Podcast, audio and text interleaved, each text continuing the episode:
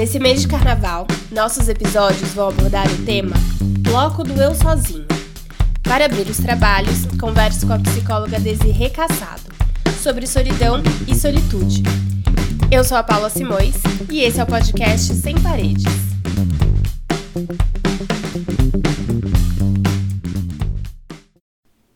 Triste é viver na solidão na dor cruel de uma paixão. Triste é saber que ninguém pode viver de ilusão, que nunca vai ser, nunca vai dar. O sonhador tem que acordar. Tua beleza é um avião demais para um pobre coração que para para te ver passar só pra me maltratar. Triste é viver na solidão. Estamos começando mais um podcast Sem Paredes Cultural. Essa abertura do programa foi da Rebeca Teixeira, nossa convidada musical do mês, que vai fazer a abertura e o encerramento do programa. O nosso tema do mês de fevereiro se chama Bloco do Eu Sozinho. E eu tô aqui com a psicoterapeuta e professora da The School of Life, Desirê Cassado, que vai conversar um pouco com a gente sobre isso. Desirê, será que você pode se apresentar pra gente? É, muito obrigada pelo convite, Paula. É um prazer imenso estar aqui com você. É, eu sou psicóloga, eu sou terapeuta contextual, trabalho com abordagens contextuais. Eu sou professora da Disco Life, sou terapeuta de casais também. E já há alguns anos venho trabalhado com estratégias para promover inteligência emocional. Então, esse, é com isso que eu trabalho.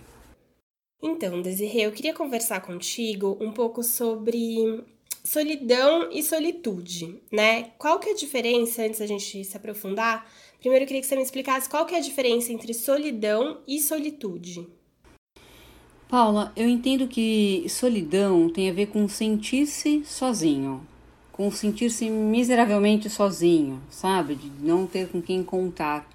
E eu entendo que solitude é um estar sozinho, mas não sentir-se sozinho é conseguir conviver consigo mesmo, é conseguir é, é, cultivar uh, amizades, cultivar uh, contatos, hobbies, ideias, projetos, mesmo sem a companhia física ou a presença constante de alguém ou de muitas pessoas. Né? Eu diria que essas seriam as diferenças uh, principais. Mas eu queria contar para você, queria começar contando que nós, seres humanos, nós somos seres gregários. Nós, por natureza, nós precisamos do, de um grupo para sobreviver. Nós somos frágeis, nós somos vulneráveis, nós somos fracos, nós não temos força, nós não temos é, garras, nós não temos muitas estratégias de sobrevivência que não seja o grupo, que não seja o outro. Inclusive, nós somos a espécie cuja primeira infância é a mais longa, que uma das mais longas, né? Nosso, o nosso bebê, o nosso recém-nascido nasce completamente indefeso, completamente dependendo de um, de um relacionamento, de uma relação, de um vínculo. Então, nós temos essa memória interna, não só emocional, mas uma memória fisiológica de que o outro, a presença dos outros e não só de um indivíduo, né? é muito importante para a nossa saúde emocional. Então, a primeira coisa que eu queria que ficasse claro é que não tem nada de errado em se sentir sozinho. A nossa condição humana é de buscar o outro. Nós estamos sempre nessa direção de buscar o outro porque nós somos programados para isso, para nos relacionar. Nós temos o sangue quente, a gente esfria se a gente ficar sozinho, a gente precisa do outro, sabe? É, e acho isso important, com, importante contar isso para vocês, para você, porque às vezes a gente tem uma fantasia de que nós deveríamos nos sentir muito bem sozinhos, sem esforço. Né? Que se sentir bem sozinho é algo natural e espontâneo. E o que eu observo, o que eu percebo é que não. Que não é natural e espontâneo. Se sentir bem sozinho é uma conquista, é uma baita conquista. Então exige muito esforço, muito autoconhecimento, muito conhecimento das próprias dinâmicas, das próprias necessidades para conseguir ficar bem sozinho. E aí também acho importante falar sobre é, que o sozinho ou acompanhado não tem a ver com estar com um par romântico, sabe? Não tem a ver com ter uma pessoa especial na nossa vida com quem a gente compartilha tudo. A gente tem uma ideia muito moderna, muito contemporânea de parceria que envolve uma outra pessoa apenas. E isso é muito novo. Né? Então, se a gente for ver na nossa história como espécie, uh, nós humanos, nós sempre nos, nós nos desenvolvemos na presença de muitas pessoas, de grupos. Né? Então, é, é muito novo o fato da gente depender da companhia de uma única pessoa para ficar bem. Isso é raro, isso é super raro. Então, uma outra coisa para diferenciar quando a gente fala de solidão e de solitude é que estar se sentindo sozinho ou estar pleno sozinho não depende de uma só pessoa. Aliás, não depende de pessoas ao nosso redor, depende de uma sensação muito particular, muito abstrata de como eu me percebo no mundo, de quais relações eu tenho para poder contar, mesmo que elas não estejam presentes nesse momento. Bom, a gente está numa situação de pandemia, né? É... E tanto de quem se manteve em quarentena em casa, né? Quanto quem saiu e que não aderiu à quarentena, eu acho que foram muito motivados também por questões relacionadas a essa, essa dificuldade em lidar com estar sozinho, né? Porque é muito difícil você ficar em casa, é muito difícil você se entreter em casa, é muito cansativo você só se relacionar através das redes sociais, através do Zoom, através, né, de, da tela. Né, a gente, não sei se também tem a ver com a cultura brasileira, o toque pra gente é super importante, vontade de dar um abraço, vontade de dar um beijo, uhum, né? Então, uhum. assim, isso é muito difícil. Isso são fatores extraordinários do que a gente tá vivendo nesse momento, para além da solidão que a gente já tem dificuldade em, em manejar na nossa vida, né? E aí eu queria te perguntar eu imagino até que sejam dois, não sei, talvez sejam dois exercícios diferentes, situações normais de temperatura e pressão da solidão e as situações que a gente está vivendo. Mas como que as pessoas elas podem é, usar esse momento, né, usar essa situação para para exercitar o estar bem sozinha, porque é isso que você falou, é uma conquista, né? Você conseguir estar bem sozinho é uma conquista. E talvez sozinho entre aspas, né? Porque é isso, as pessoas precisam de uma rede de certa forma. Então, como que a pessoa pode exercitar assim, no seu dia a dia, nas suas coisas, nos seus pensamentos, os mantras internos? Tá. É, eu diria que talvez um dos melhores exercícios, os mais importantes exercícios para estar bem sozinho é ter um bom repertório de autocuidado, sabe? E autocuidado é, um, é uma palavra é, capciosa, cabe muita coisa dentro de autocuidado. Mas o que eu diria que é mais importante para a gente ter em termos de autocuidado para ficar bem sozinho é conseguir manter uma rotina razoável. Então, umas coisas que eu perce... uma das coisas que eu percebi muito nas pessoas que ficaram isoladas, sozinhas dentro de um apartamento nesses últimos meses, foi uma dificuldade de se manter comendo bem, dormindo bem, o básico, sabe? se movimentando, porque essa é, é a base da nossa saúde mental. Então, a gente, antes da gente falar em ter satisfação em ficar sozinho, a gente precisa falar do, do básico, a gente precisa fazer a cama, assim, varrer, arrumar o ambiente para a gente ficar bem. E arrumar o ambiente significa conseguir dormir bem, comer direito, comer eh, de forma saudável e principalmente se movimentar, conseguir sair, ter uma rotina, ter uma rotina de cozinhar, ter uma rotina. Isso é super importante e é algo que é muito subestimado quando a gente fala de bem-estar. Né? E a outra coisa que é muito importante para a gente ficar bem sozinho ou acompanhado é ter um propósito, ter um ideal, ter uma meta, ter um objetivo, ter um porquê, sabe? Uh, eu imagino que eu consigo observar que pessoas que encararam esses últimos meses com alguns propósitos em mente, como por exemplo, não vou me dedicar no trabalho, ou vou me dedicar para o meu corpo, eu vou com pequenos, pequenas metas na cabeça, conseguiram atravessar de um jeito diferente essas tormentas, conseguiram atravessar essa, esse período de solidão física com um pouco mais de sanidade mental. Mas eu também quero deixar claro, Paulo, que ficar sozinho é, é uma condição que adoece, é tóxica. Então, assim, a gente tem dados, não ficar sozinho, mas sentir-se sozinho. Então, por isso que a gente precisa diferenciar mesmo as duas coisas. Sentir-se sozinho é uma condição que a gente tem entendido, né? A psicologia tem, a, a gente tem visto a publicação de, de estudos e artigos novos até contando pra gente que indivíduos que se sentem sozinhos, eles adoecem mais. Eles morrem mais cedo. Indivíduos que se sentem sozinhos têm um risco de morte prematura maior do que indivíduos que fumam, por exemplo maior do que pessoas que estão obesas, maior do que pessoas que são sedentárias. Então, sentir-se sozinho aumenta os riscos para Alzheimer, para demência. Sentir-se sozinho uh, diminui as habilidades cognitivas. Sentir-se sozinho tem uma série de sequelas, uma série de condições é, adoecedoras que vão se desenvolvendo quando, quando a pessoa se sente sozinho por um longo período. Então, o que a gente sabe é que é isso, nós somos seres feitos para o contato, para troca. É, nós só sobrevivemos porque nós tivemos contato e troca. E nós estamos vivendo hoje um momento contemporâneo onde a troca é muito complicada. Então, agravada pela questão da pandemia, nós já tínhamos uma ideia que a troca só poderia existir, por exemplo, entre duas pessoas. Ou só poderia existir entre um par romântico. Né? Então o grupo ele se dissolve, aquele grupo, aquela tribo, aquela vila que era responsável pelas nossas trocas se dissolve e se transforma numa única pessoa. E as chances dessa relação com essa única pessoa serem também muito tóxicas, porque é uma pessoa, para dar conta de uma série de expectativas que a gente tem, são muito grandes. Então, nós estamos mesmo numa encruzilhada sobre o que fazer com a solidão. E aí, para desenvolver uma boa solitude, para a gente conviver bem com a, nossa, com a nossa própria companhia, a gente precisa criar uma relação conosco que seja boa, né? que seja agradável.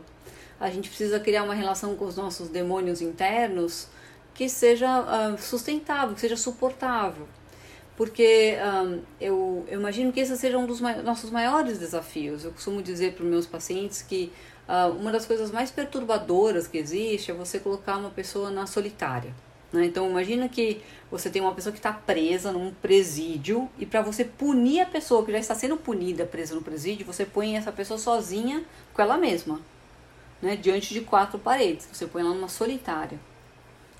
E isso acontece porque conviver com essa nossa linguagem, com, essa, com esse comportamento que a gente tem debaixo da pele, com os nossos pensamentos, com os nossos sentimentos, com as nossas ideias, com as nossas uh, expectativas sobre como que a gente gostaria de ser, como a gente gostaria que fosse o mundo, sobre as nossas, com as nossas frustrações, nossos traumas. Essa relação, ela é muito difícil. Então, para a gente conseguir ficar bem sozinho, a gente precisa trabalhar muito e de um jeito muito intenso e é bem difícil numa relação ok com esse nosso mundo privado, com esse nosso mundo interno, sabe? Então, ia te perguntar disso. Você falou dessa questão desse sentimento de se sentir, essa coisa de se sentir sozinho, e que não tá necessariamente relacionada a você. Você pode estar cheio de pessoas ao seu redor, você pode estar numa casa cheia de gente, estar tá com a sua família, estar tá com seu companheiro, com a sua companheira, e ainda assim você carrega esse sentimento de estar tá sozinho.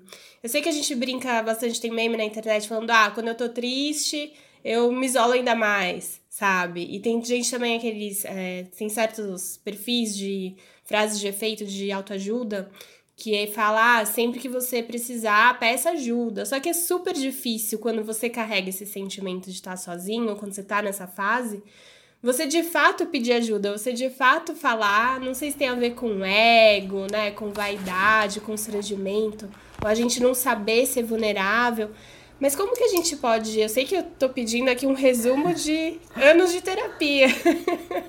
Mas de repente, como a gente pode exercitar aos pouquinhos, é, se desfazer dessas amarras, esses paradigmas de se eu tô me sentindo sozinho, vou me isolar mais, não sei pedir ajuda, não vou ser sincera sobre como eu de fato tô, para não parecer que eu sou, sei lá, derrotada em alguma medida, enfim. Como que a gente pode quebrar essas coisinhas? Olha só, tô aqui pensando, né, nesse quebra-cabeça. Então pensa o seguinte: nós estamos vivendo um momento também contemporâneo que eu chamaria de sociedade do bem-estar. Nós um, temos uma ideia muito equivocada do que é ser feliz. Né? A gente acredita que ser feliz é a ausência de sofrimento e mal-estar.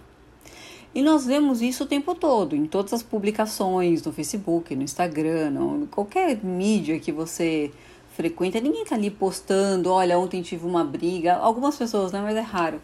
Né? Ontem nos separamos, é, meu casamento parece feliz por fora, mas é uma droga por dentro. No, no que nós vemos na maior parte das vezes são, são as pessoas é, contando quão satisfeitas elas estão. E se essa for a nossa janela para o mundo, para as outras pessoas que e que tem sido, porque nós não temos e nós não encontramos a nossa tribo mais na rua para sentar e conversar. A gente sabe da vida dos outros através das mídias. A gente sabe da vida dos outros através do Facebook, através do Instagram, através de uma, ah, de uma conversa bastante superficial. Então a gente está criando uma ideia hiper romântica de estar vivo que implica não ter sofrimento. Né? Então, ser saudável e ser feliz significa não, não sofrer, o que é uma grande besteira, porque nós, como seres humanos falhos que somos, sofremos o tempo todo. Né? Lidar com essa, com essa linguagem dentro da nossa cabeça, lidar com nossos pensamentos, nossas emoções, nossas sensações, é tão difícil que é muito possível que a gente sofra até o último dia da nossa vida, porque simplesmente porque nós fomos feitos desse jeito. Né? Nós temos um, um sistema cognitivo que está sempre atento para os riscos, para os problemas. Se sentir rejeitado é um risco para o nosso corpo, para o nosso sistema cognitivo, então ele vai apontar isso como um, um problema, vai gerar ansiedade. Então nós temos muitos motivos para ficarmos infelizes dentro da pele. E aí, em contrapartida, a gente tem uma sociedade, uma comunidade que diz que estar infeliz dentro da pele é um fracasso, que o esperado é estar feliz. E aí a gente tem pessoas que estão que aparentam felicidade do lado de fora, mas que fechando a porta de casa ou dentro da pele estão se sentindo muito vulneráveis, muito miseráveis emocionalmente. Uma outra coisa que é importante contar é que quando a gente está mal, nós temos, nós entramos num sistema de emergência no nosso corpo, sabe? Num sistema automático. Então, quando a gente está mal, quando a gente está sofrendo, quando a gente está com alguns sintomas de depressão, de ansiedade, a nossa tendência é entrar num modo automático de lidar com isso. E para muitas pessoas, o modo automático significa isolamento, significa se retrair. Né? Então a pessoa se sente triste, se sente ansiosa, se sente mal e ela fecha as portas para o outro. Né? Para algumas pessoas, esse é o funcionamento que elas têm, que ela, o padrão de funcionamento que elas têm quando elas estão diante do mal-estar. O problema é que quanto mais a gente se isola do outro, mais isolado a gente quer ficar. Entende? É, quanto mais a gente se afasta do grupo, das pessoas que são importantes pra gente, mais a gente quer se afastar. É como se na nossa cabeça fosse criando uma barreira, uma dificuldade muito grande de contato entre eu e o outro. E nós somos seres profundamente solitários sempre simplesmente porque o que acontece dentro da minha pele, nos meus, a minha cabeça, os meus pensamentos, meus sentimentos, minhas expectativas, o outro não consegue ver.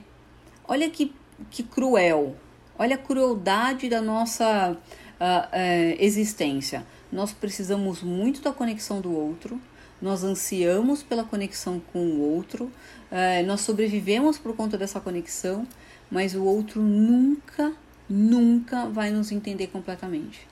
Nunca. Então, é, tem, um, tem um momento né, em que a gente precisa começar a contar para o outro que a gente precisa. E esse é um momento complicado, porque imagina que quando a gente era bebê, bem pequenininho, a gente não precisava contar nada para nossa mãe. Né? Então, você vê um, um, bebê chorando, a mãe já chega, já coloca o peito para fora, já dá de mamar, já troca a fralda, ela sabe o que, ela criança, o que aquela criança quer. Então, é como se a gente é, começasse a nossa vida com a expectativa de que nós vamos ser, nós seríamos sempre compreendidos, só com o poder do olhar. Não basta a gente olhar, basta a gente sinalizar que a gente seria, teria as nossas necessidades atendidas. Acontece que nós crescemos, as nossas necessidades são muito complexas hoje e ninguém é capaz de nos entender sem que a gente não procure, não busque, não faça pedidos, não se explique, não fale do que precisa. Então, é, é muito comum que em momentos de mal-estar isso seja esforço demais. Né? Contar para o outro como eu estou me sentindo, contar para ele o que eu preciso para ficar bem é demais. E aí a pessoa dá um passo para trás e ela vai se isolando, se isolando, se isolando, até que ela cria as condições ideais para desenvolver alguma questão mais emocional mais séria. Você acha que então é, uma pessoa que sabe lidar bem com a sua solidão, que sabe ficar bem na, ali na solitude, é uma pessoa que, que tem uma melhor habilidade de comunicação? Ai, sensacional. Eu acho sim. Eu acho que a pessoa, para ficar bem na solitude, ela tem uma boa, boas habilidades de comunicação. É uma pessoa que tem múltiplos interesses. É uma pessoa que busca as pessoas quando ela precisa, que faz pedidos, que sabe das suas necessidades, que sabe dos seus limites, que busca respeitar os seus limites e que cultiva dentro de si uma relação é, compassiva com as próprias necessidades. Né? Que, e, e, e, que não tem receio de, de buscar. Ah, talvez a pessoa é, que a gente considere que viva na solitude não seja uma pessoa, tenho certeza, não é uma pessoa solitária. Talvez a pessoa que viva na solitude seja uma pessoa que consegue transitar por muitos mundos, assim, por muitas pessoas, por muitas ideias, por muitas que ela enriquece a vida dela com tantas coisas que não tem um indivíduo é, necessariamente especial na, no palco, tem muitas coisas. É? E aí ela tem é, uma riqueza de experiência de vida que faz com que uma única pessoa seja pouco, seja insuficiente, ou não seja é, é, não existe uma troca justa entre aquele mundo incrível, cheio de coisas, possibilidades, ideias e outras pessoas de muitas formas, é, é, versus ter uma única pessoa e um mundo mais restrito e limitado. Então, acho que a pessoa que vive na solitude, vive, vive bem com a solitude, é uma pessoa que é muito criativa, que busca, que vai atrás, que sabe do que precisa, ou que tenta descobrir o que precisa e, experimenta, se arrisca. Nossa, é, é, amarrou bem, assim. Acho que deu bastante é. exercício, assim, aqui. É. Pra quem tá ouvindo, pra mim, com certeza. É. Pra entender como compor, fez, pra entender como compor esse universo pra tentar ficar bem, né? Sim. Que não se trata realmente de estar tá preso em casa, sem interação nenhuma, e ai, não, tô ótimo. Sim, né? sim. Mas sim. sim de saber administrar todas as coisas, assim. Né? É. Eu acho muito importante contar para as pessoas que não é sobre ficar sozinho, sentado no alto de uma montanha meditando, sabe? É, uhum. Ficar bem sozinho significa ter múltiplas uh, opções, significa ter muitos lugares para ir, né? muitos lugares para visitar, muitas pessoas com quem tomar um café, conversar, encontrar. Tem um estudo, é muito interessante, é um, um, um, eles falam né, que é um dos estudos mais longos feitos sobre satisfação e bem-estar em Harvard. E eles descobriram, estudo de 70 anos, eles descobriram que as pessoas que se consideram mais satisfeitas no fim da vida são aquelas pessoas que estão rodeadas de outras pessoas.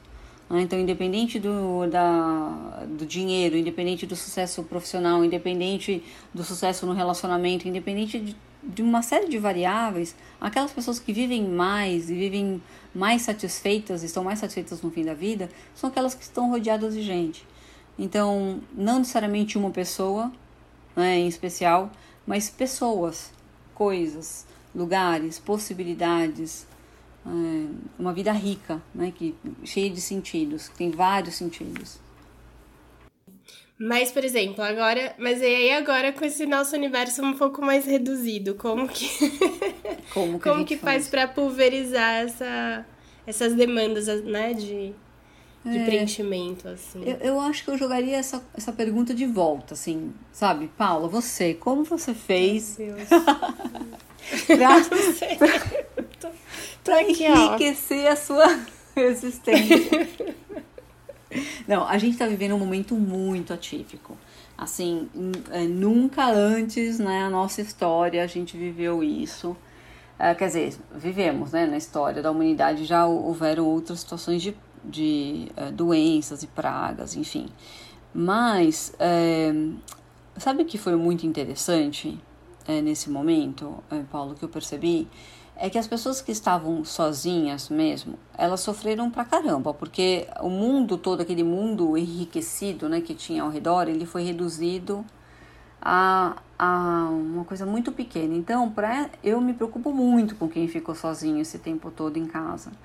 Eu acho que são as pessoas que estão mais vulneráveis, fora as mulheres em relacionamentos abusivos e as crianças também em relacionamentos é, com pais é, violentos as pessoas que estão sozinhas em casa foram as pessoas que ficaram mais vulneráveis, né? Porque não só pela solidão física, mas porque toda uma estrutura de vida foi quebrada, foi rompida.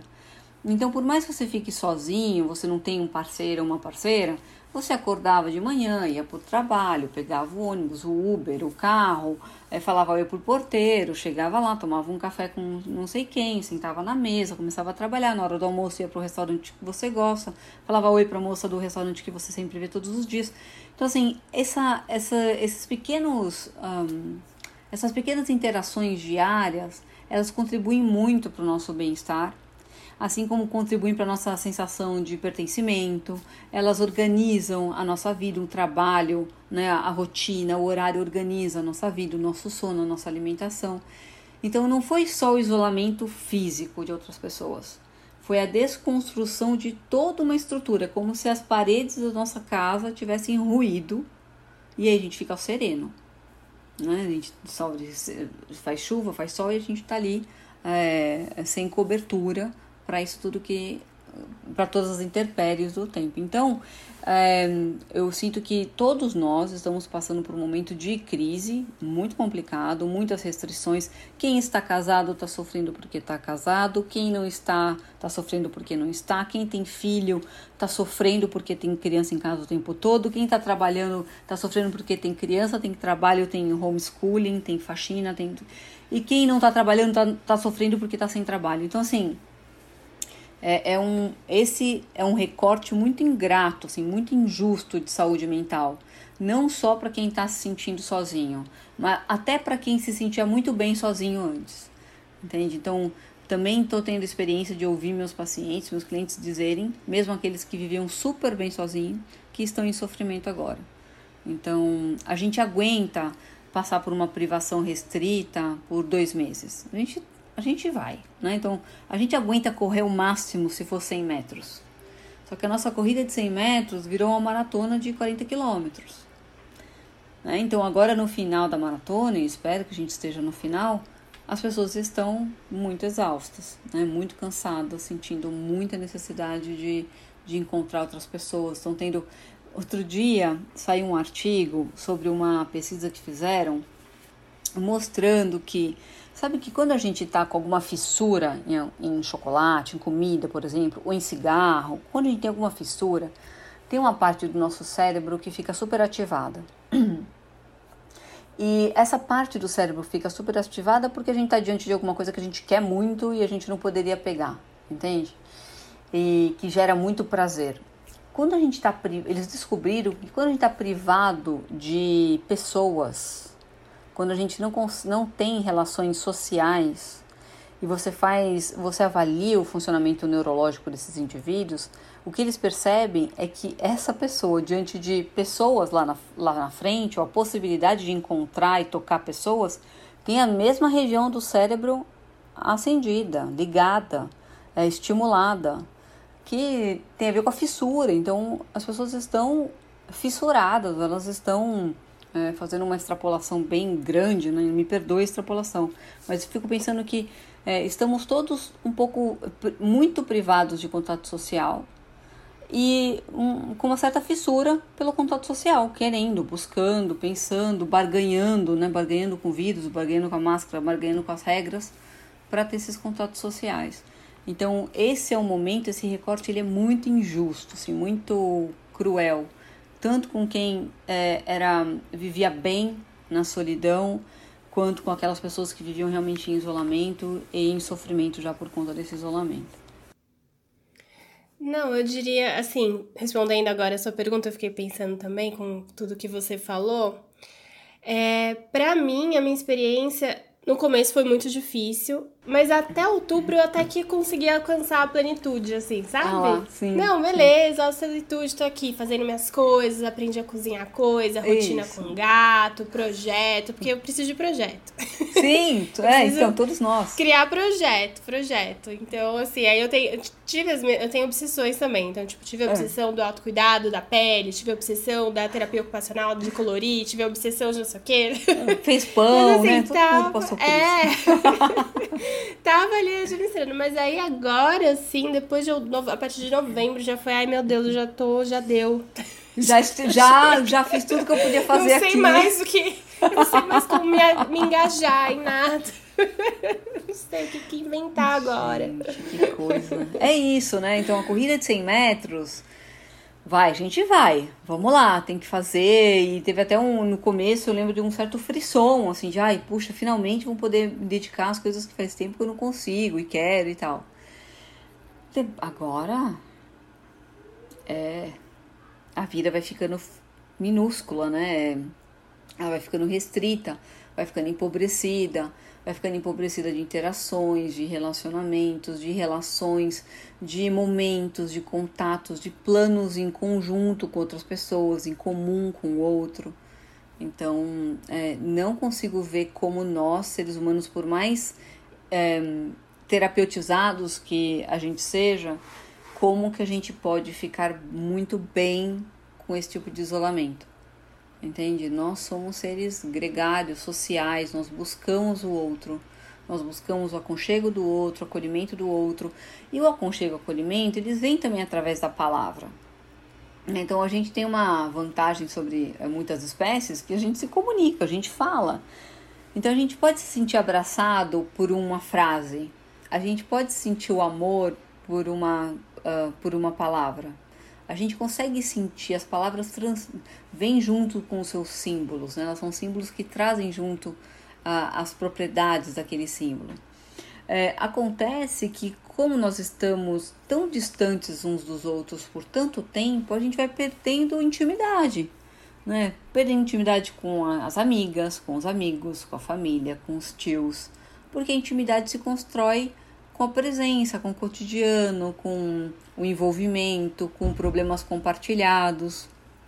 Então a gente começa a sentir um vazio, imagino, eu tenho percebido, e imagino também que a gente começa a sentir um vazio que é, é importante, é um vazio intenso, né, sobre um, estar com o outro e estar conosco. Faz sentido?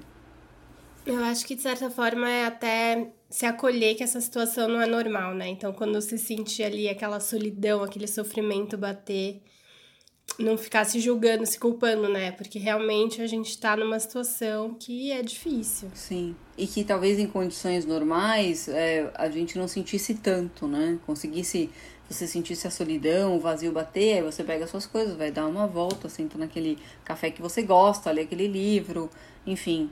É, nós temos, é, como eu falei, ficar bem sozinho é super possível e, e é uma conquista muito bonita, muito importante. né? Acho que todos nós precisamos de algum momento ah, conquistar essa, esse lugar, né? essa possibilidade de ficarmos bem sozinhos. Mas nós não ficamos bem sozinhos sem recursos nenhum. Nós precisamos de ah, estratégias, de possibilidades.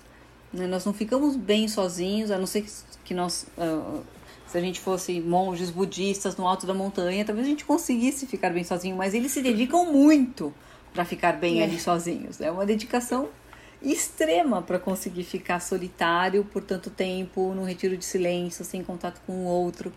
Então, é uma super dedicação. Então, ou seja, não é simples, não é fluido, não é natural. É uma conquista que dá um baita trabalho. Não, e ainda assim, pegando o exemplo dos monges budistas, eles têm aquilo que você falou da rotina, né? Sim. Então, mesmo ali em silêncio, tem os trabalhos ali, enfim, Sim. tem todo os horários, as Tem uma coisas. comunidade, então, menos... né? Então você pode é... estar em silêncio, mas você está junto com outra pessoa fazendo o que você tem que fazer, enfim. Desirê, super obrigada por você ter vindo aqui no nosso podcast conversar com a gente sobre solidão, solitude, sobre ferramentas em situações tanto normais de temperatura e pressão quanto essas que a gente tem vivido. É, eu acho que vai me ajudou bastante. Já foi aqui uma sessão de terapia e aí, espero que ajude também quem está ouvindo. Super obrigada. Eu que agradeço, Paulo. Acho essa discussão absolutamente essencial no momento que a gente está passando. E hum, eu espero que tenha dado alguma luz aí para essa, uh, para essa ideia tão difícil que é como é que a gente fica sozinho, como é que a gente se sente bem sozinho, no, ainda mais no universo e nesse momento que a gente está enfrentando que é tão complexo. A solidão é fera, a solidão devora, é amiga das horas, prima irmã do tempo, e faz nossos relógios caminharem lentos, causando um descompasso no meu coração. A solidão é fera, a solidão devora, é amiga das horas, prima irmã do tempo, e faz nossos relógios caminharem lentos, causando um descompasso no meu coração. A solidão é fera, é amiga das horas, é prima irmã do tempo e faz nossos relógios caminharem lentos, causando um descompasso no meu coração. A solidão dos astros, a solidão da lua, a solidão da noite, a solidão da rua, a solidão dos astros a solidão da lua, a solidão da noite, a solidão da rua.